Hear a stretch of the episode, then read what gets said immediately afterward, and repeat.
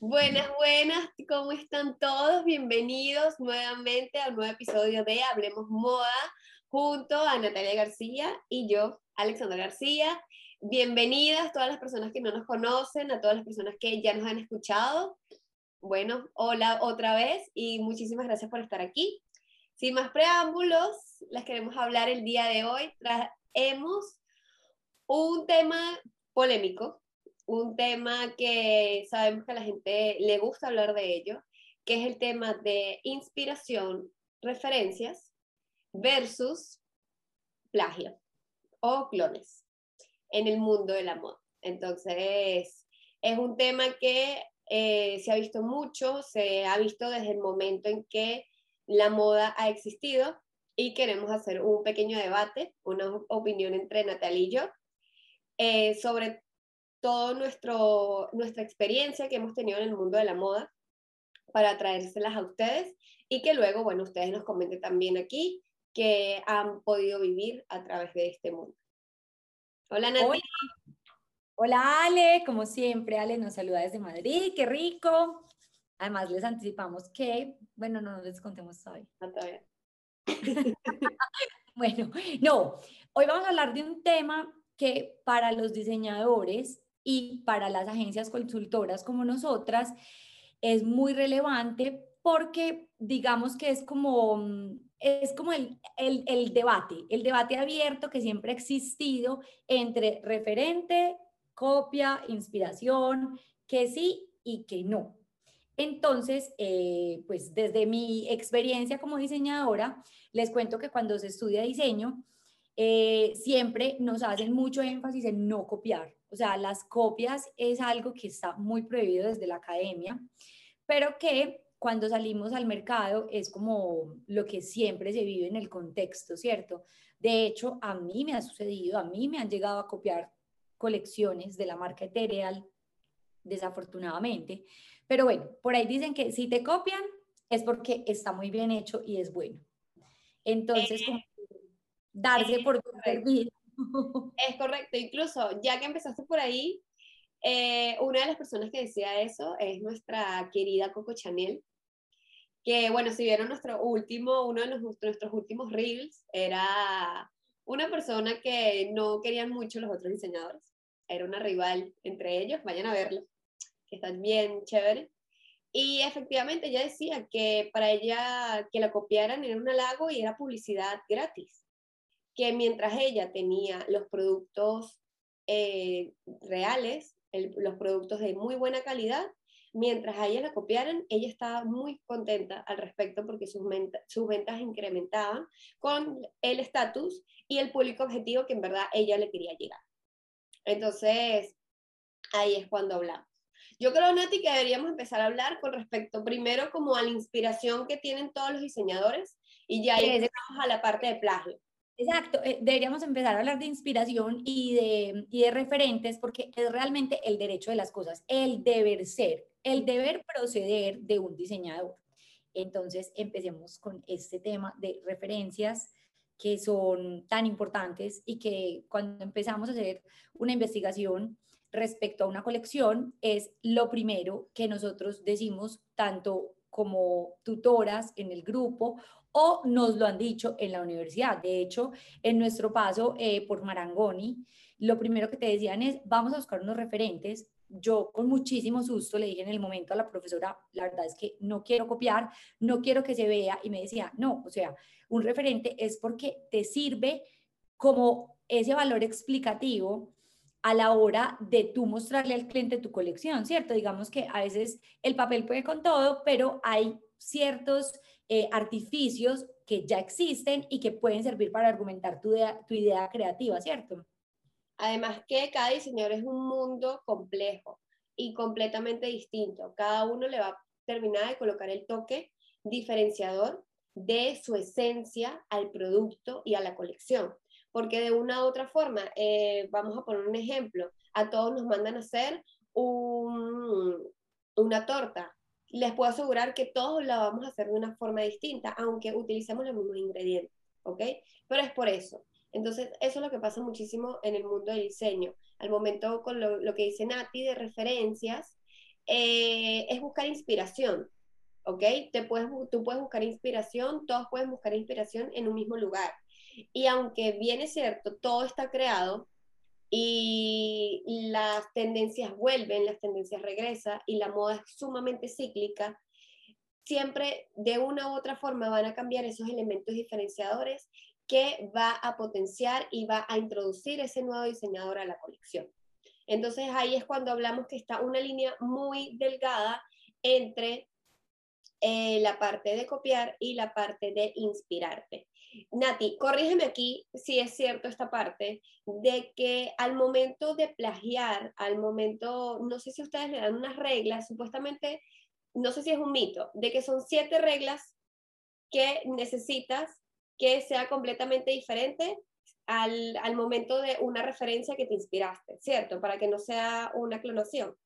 No, digamos que digamos que el derecho en moda, el derecho que se especializa en moda, que es de hecho una especialización de alguna manera reciente, digamos, eh, ellos lo que, lo que dicen es, si tú tienes el original versus la copia, la copia, si tiene siete diferencias, ya no es copia. O sea, si en esta copia tú encuentras siete diferencias, es porque ya no se considera copia, por más que tú al ojo lo veas. Y por eso es que las marcas de low cost se han atrevido a copiar, porque miren que es una copia un poco sublime, no es una copia literal. Entonces, por eso digamos que ellos han podido tener la facultad de hacerlo sin que sea considerado copia. De hecho, cuando tú investigas en entidades como el Instituto Español de, Derecho en la Moda, que existe, porque existe, ¿verdad? Este como, ellos dicen, no hay una ley, digamos que no hay una ley establecida se juzgas al momento, pero digamos que uno de los parámetros de juicio es ese que les acabamos de mencionar. a mí esto me parece increíble, me parece increíble. Yo siento que en este mundo actualmente hay más, actualmente hay muchísimo más plagio de lo que existía antes. Mi opinión personal es que la moda se mueve tan rápido, se está moviendo a un ritmo tan acelerado, que como ya las grandes marcas, a menos que sea algo muy fuerte y que en verdad les cause una consecuencia mayor, lo dejan pasar.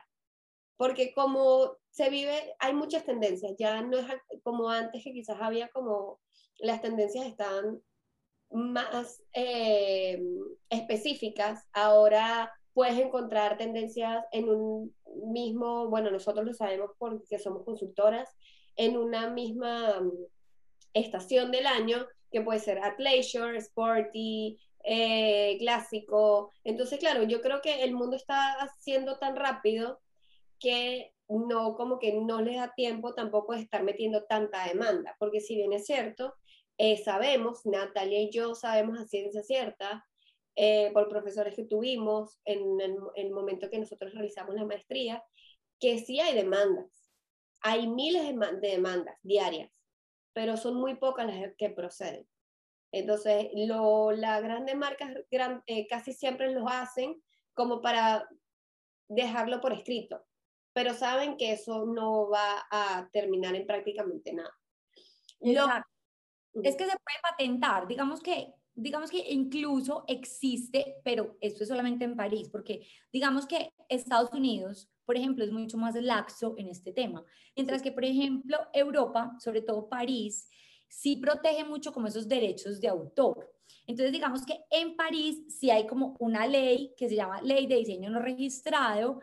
¿Por qué? Porque hay unos diseñadores que son emergentes, que de pronto económicamente no tienen, no tienen cómo patentar, porque patentar algo también tiene un costo entonces no tienen cómo hacer esa patente de ese diseño. Entonces digamos que esta ley los protege por, cierta, por cierto periodo de tiempo para que esos diseños nuevos no sean copiados, o sea, de alguna manera como que los protegen. Pero digamos que esto también va a depender muchísimo de los países y digamos que en Europa eh, conviven dos, digamos que dos facultades muy importantes, la del low cost y la de la alta costura, ¿cierto? Entonces, digamos que el low cost puede salir más rápido porque sus niveles de producción son mucho más amplios, mientras que digamos que el lujo es mucho más elaborado, requiere más tiempo.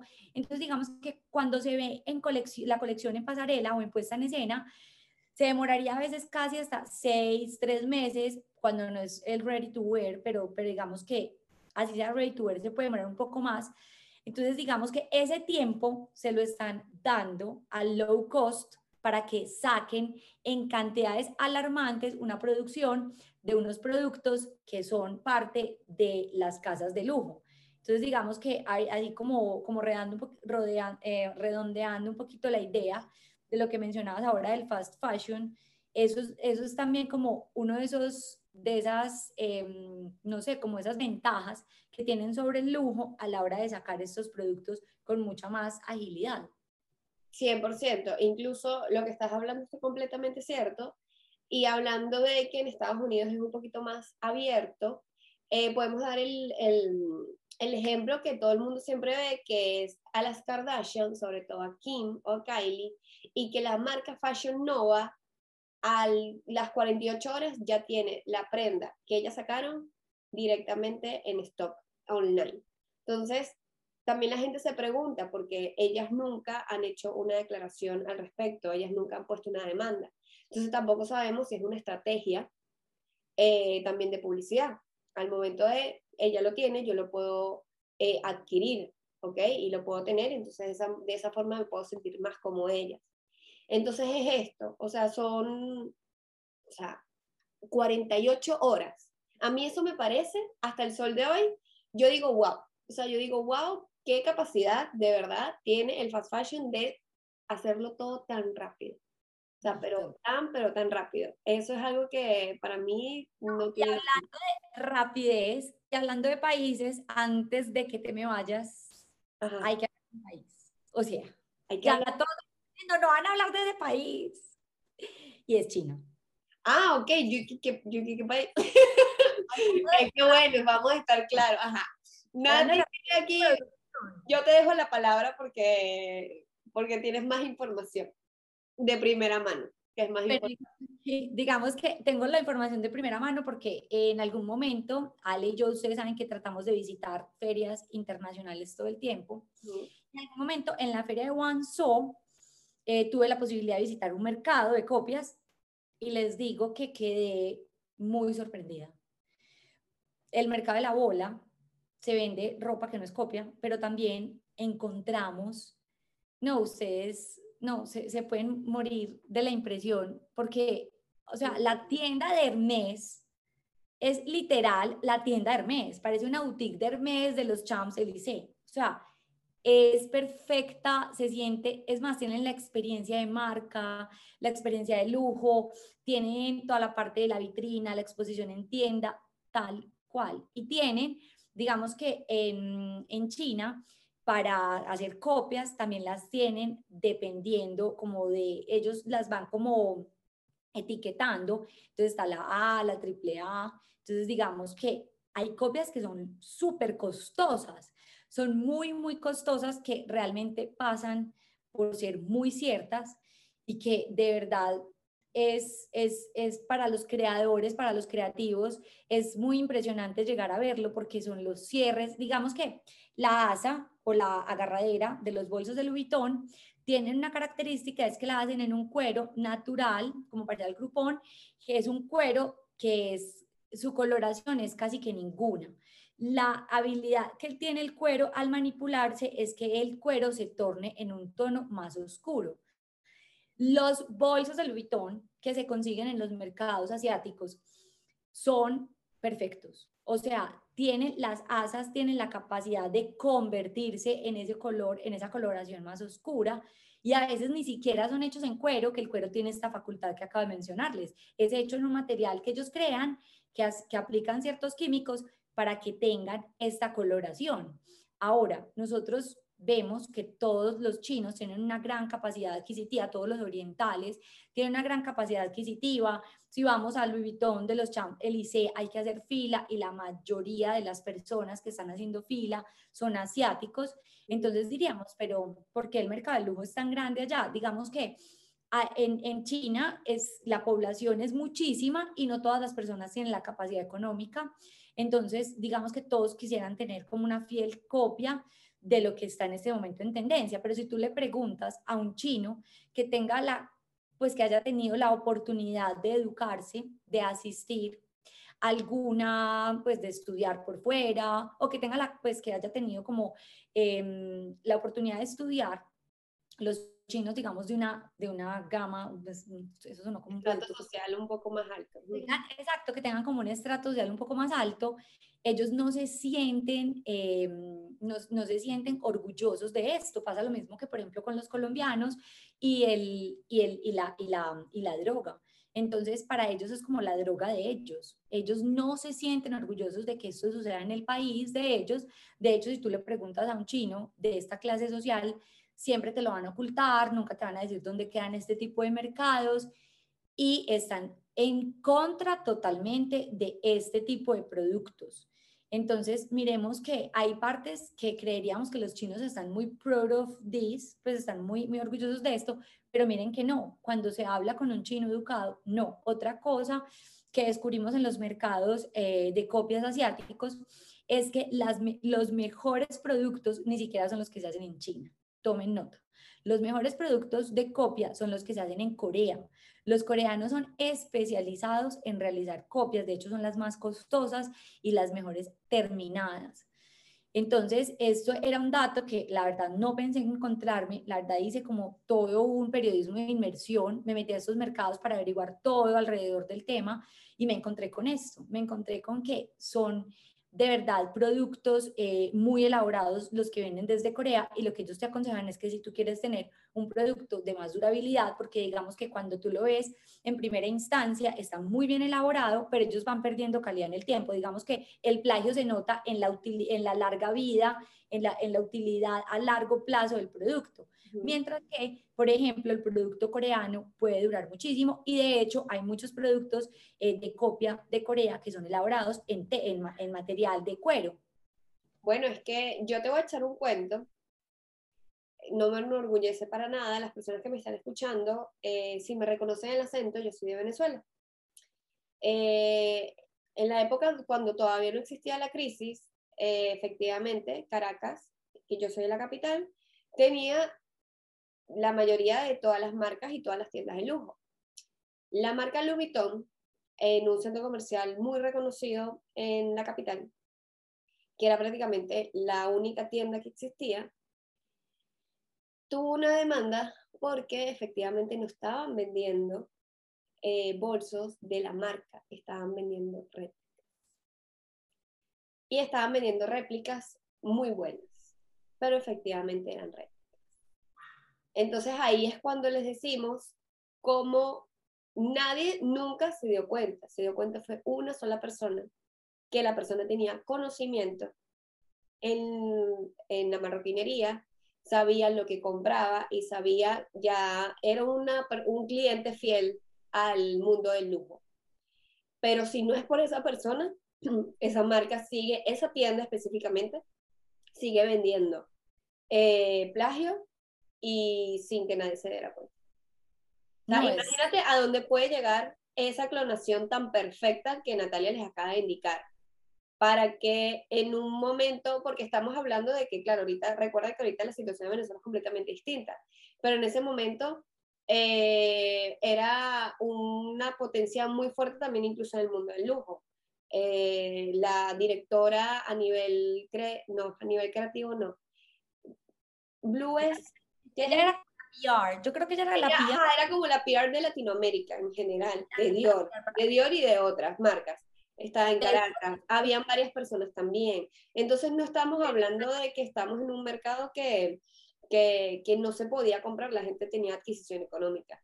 Y imagínense lo que llegaron a hacer. A mí, o sea, eso para mí es una falta de respeto completamente, me decepciona al 100%, Pero también ahí dices, imagínate la calidad que tenían que tener esos bolsos para que la gente no se diera cuenta. No, es que son perfectos. Ale, te digo que los tuve en mis manos y quiero que sepan que son perfectos. O sea, definitivamente ellos se han especializado, se han especializado muchísimo en hacer muchos productos de valor, no lo vamos a negar, porque las marcas emergentes hoy asiáticas han adquirido un, gran espacio en el, mercado del lujo, tanto en, los, en, en la decoración del espacio como en la vestimenta. De hecho, aquí tenemos un podcast con Ana María Arango, una colombiana que trabaja en diseño y lujo de espacios en China. Ella nos cuenta cómo han, venido ganando tanto terreno en este tema. Entonces, ya saben, eh, como qué rico como haberles podido transmitir esta historia. Ah, bueno, y otra cosa que es aún más increíble, después de los asiáticos, los que más consumen lujo son las personas del Medio Oriente y las personas de Rusia. Pues les cuento que uno de los mayores compradores del mercado de copias son los rusos. Les cuento que nos encontramos a muchos rusos comprando y grandes cantidades, o sea, los venden, comercializan este tipo de productos en sus boutiques en Rusia. Entonces, en estos, en, estos temas de, de, las copias y de los referentes, siempre nos vamos a encontrar muchas sorpresas. Y hay un ejemplo que también no solamente se copia el lujo, ojo, también se copia a todas las, las, a todos estos grupos culturales y ancestrales. Quería tocar ese tema. Sí, o sea, en algún momento, y me pareció increíble, como una Isabel Marant termina copiando todos estos esquemas y todos estos em, parámetros, pues como todos los, los, como todos estos, eh, este conjunto estético que tiene la cultura indígena mexicana y lo termina plasmando en una de sus colecciones. Lo que pasa es que ella al final lo pudo aclarar y lo mostró más como un referente y no como una copia. Ella dijo, es que la mayoría, la mayoría lo... Exacto. la mayoría lo, lo, lo, muestra como un halago hacia la cultura. ¿Ok? Exacto. Eh, ahí existen muchas demandas. La última demanda fue Carolina Herrera en la última colección 2020. Ella también utilizó eh, una especie de estampado y de técnica de la cultura maya. Entonces también le hicieron una demanda, le, hizo la demanda incluso la Asociación Cultural de México. Eh, Michael Kors en el año 2015, si no me equivoco, también hizo una especie de, era como un poncho, una especie de poncho que era prácticamente exacto a lo que hacen la cultura azteca, eh, azteca no, la cultura maya. Entonces ahí es cuando tú dices, ellos dicen, yo lo que estoy haciendo es me estoy inspirando en ellos y estoy haciendo un halago a su cultura. Pero está como que ese mm, balance o es, ¿sabes? Hay una polémica entre es referente o es copia y de los dos lados es válido, porque digamos que es apropiarse de esa, de, de esa herencia eh, material que nos dejan los mayas, que dejan los mayas en México, y digamos que está bien, digamos que ahí surge todo un debate y es perfecto, súper entendible. Pero ¿qué pasa cuando, por ejemplo, las marcas de lujo, que ya tienen mucha trayectoria, le copian a unas que no tienen tanta trayectoria? Digamos está que pasando, ha pasado. Carolina, Herrera también se vio inmiscuida en un tema y es que le copia la asa o las agarraderas de los bolsos de una marca colombiana que se ha posicionado muy fuerte en, en España, que se llama M2 Maletier. Pueden investigar porque es una marca colombiana, pero con nombre francés. Bueno, tiene su, ellos tienen como todo su ADN marcado con este nombre francés, pero digamos que son unos bolsos que se han venido posicionando muy bien dentro del mercado de la realeza todas las, las, mujeres que pertenecen a la realeza, Kate Middleton, em, hemos visto, por ejemplo, a las primeras damas de algunas naciones llevar estas carteras que han también adquirido muchísimo posicionamiento en el mundo del lujo. Carolina Herrera le copió la asa y las niñas, las niñas creadoras de M. Maletier, las colombianas, lograron demostrar que había sido una copia y en ese momento yo pienso que Carolina Herrera se la tuvo que pensar porque de verdad que era la patente, o sea, era, era la copió tal cual. Entonces, ese es el punto en el que ya decimos, no es referente, de verdad es copia. es que hay muchas copias. Eh, la gente piensa que solamente es del fast fashion al lujo. Y la cantidad de diseñadores y de directores creativos que copian a marcas tan pequeñas e incluso que piensan que nadie se va a dar cuenta y al final lo logran. Eh, hay algo que a mí me, mm, eh, investigando un poquito, me sorprendió porque este ejemplo, si yo no lo sabía, es un llavero que Valenciaga sacó de, em, es una copia prácticamente de la marca Car Freshen. ¿Saben ese típico llavero? Se los voy a, a, describir para que se lo imaginen, que es el típico llavero que vemos en las películas estadounidenses, que es de pino, que colocan eh, delante del retrovisor, que tiene olor idéntico. ¿Cuál les hablo idéntico? Idéntico. Efectivamente la marca demanda Valenciaga y ellos terminan haciendo un trato que nadie nunca lo supo. En el momento en que tú haces un trato bajo la mesa, tú ya sabes que están aceptando que efectivamente fueron clonados. Entonces ahí es cuando tú te das cuenta como que ni siquiera fueron un referente directo a una marca de, moda. Fue un referente a otro rubro del 100%, pero sigue siendo una clonación, porque estás haciendo una clonación de, em, sí, es de un llavero al 100%. Entonces ahí es cuando tú te das cuenta y dices, ¿por qué marcas tan reconocidas, marcas que de verdad tienen todo eh, el panorama abierto, tienen eh, a nivel económico eh, un capital muy grande para poder realizar muy buenas colecciones e incluso, Nati, el, el último desfile de Mosquino, el, ¿cuál era la marca que, que le sacó la imitación? Les voy a describir. El último desfile de Mosquino, Mosquino no lo hizo con modelo el, El último fue en el que estaba la, la mayor representante del Burlesque, que estaba Dita Bontis, ese. La de las marionetas. Ok, sí. No, entonces ese fue el anterior, el último. El anterior, que fue de puras marionetas, que en verdad fue wow.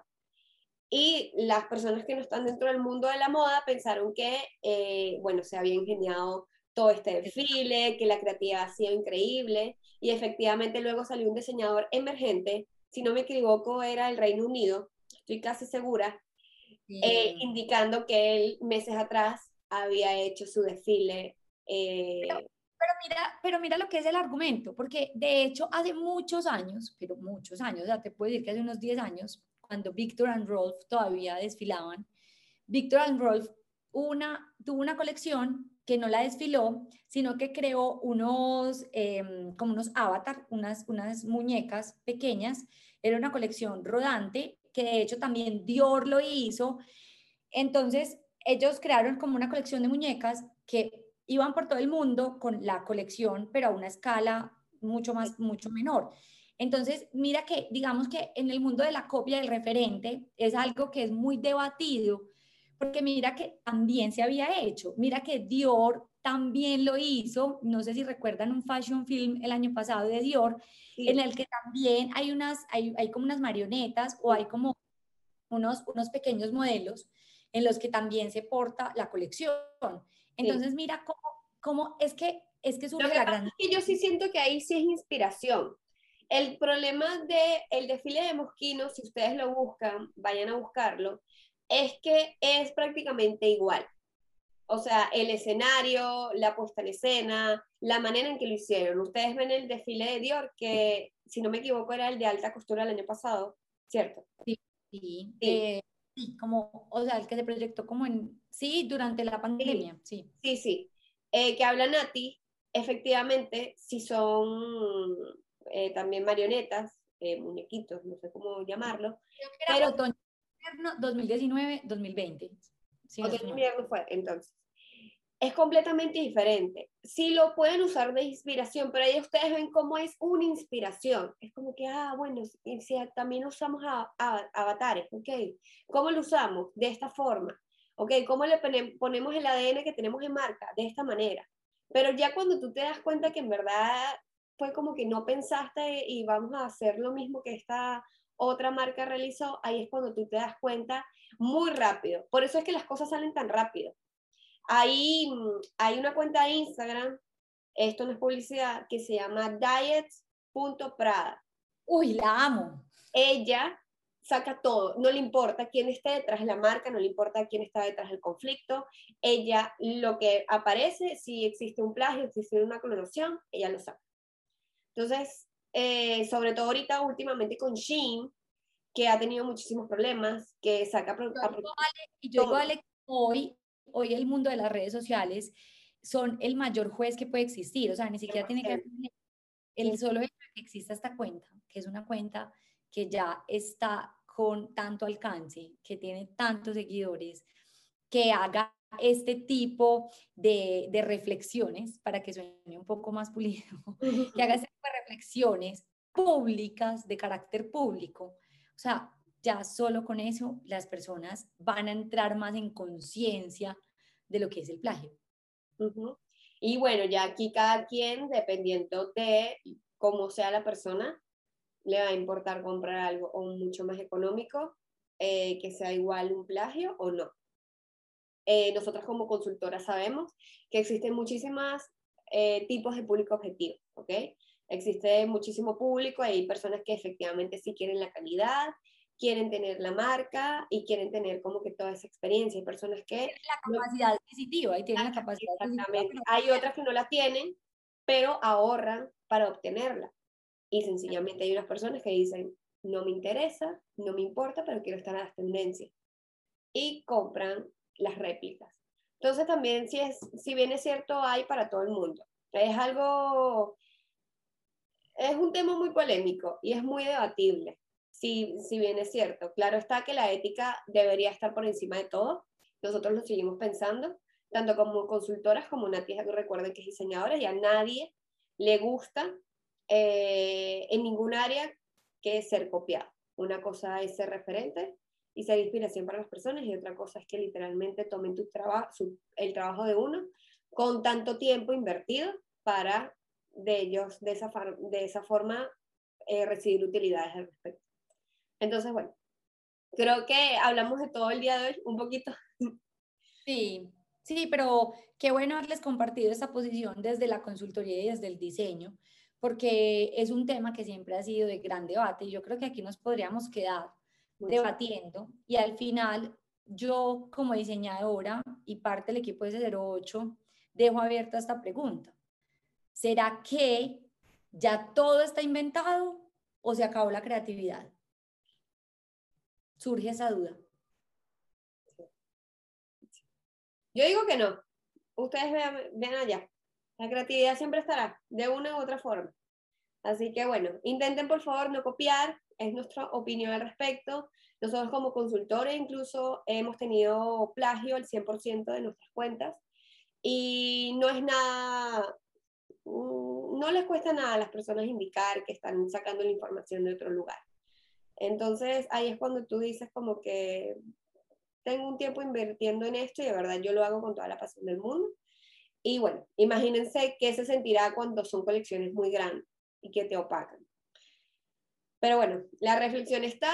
Natalia acaba de lanzar una pregunta que manténganla con ustedes, déjenos los comentarios y recuerden siempre darnos like, suscribirse y darnos un comentario. Así que nos vemos el próximo domingo. Chao. Bye. Gracias por apoyarnos.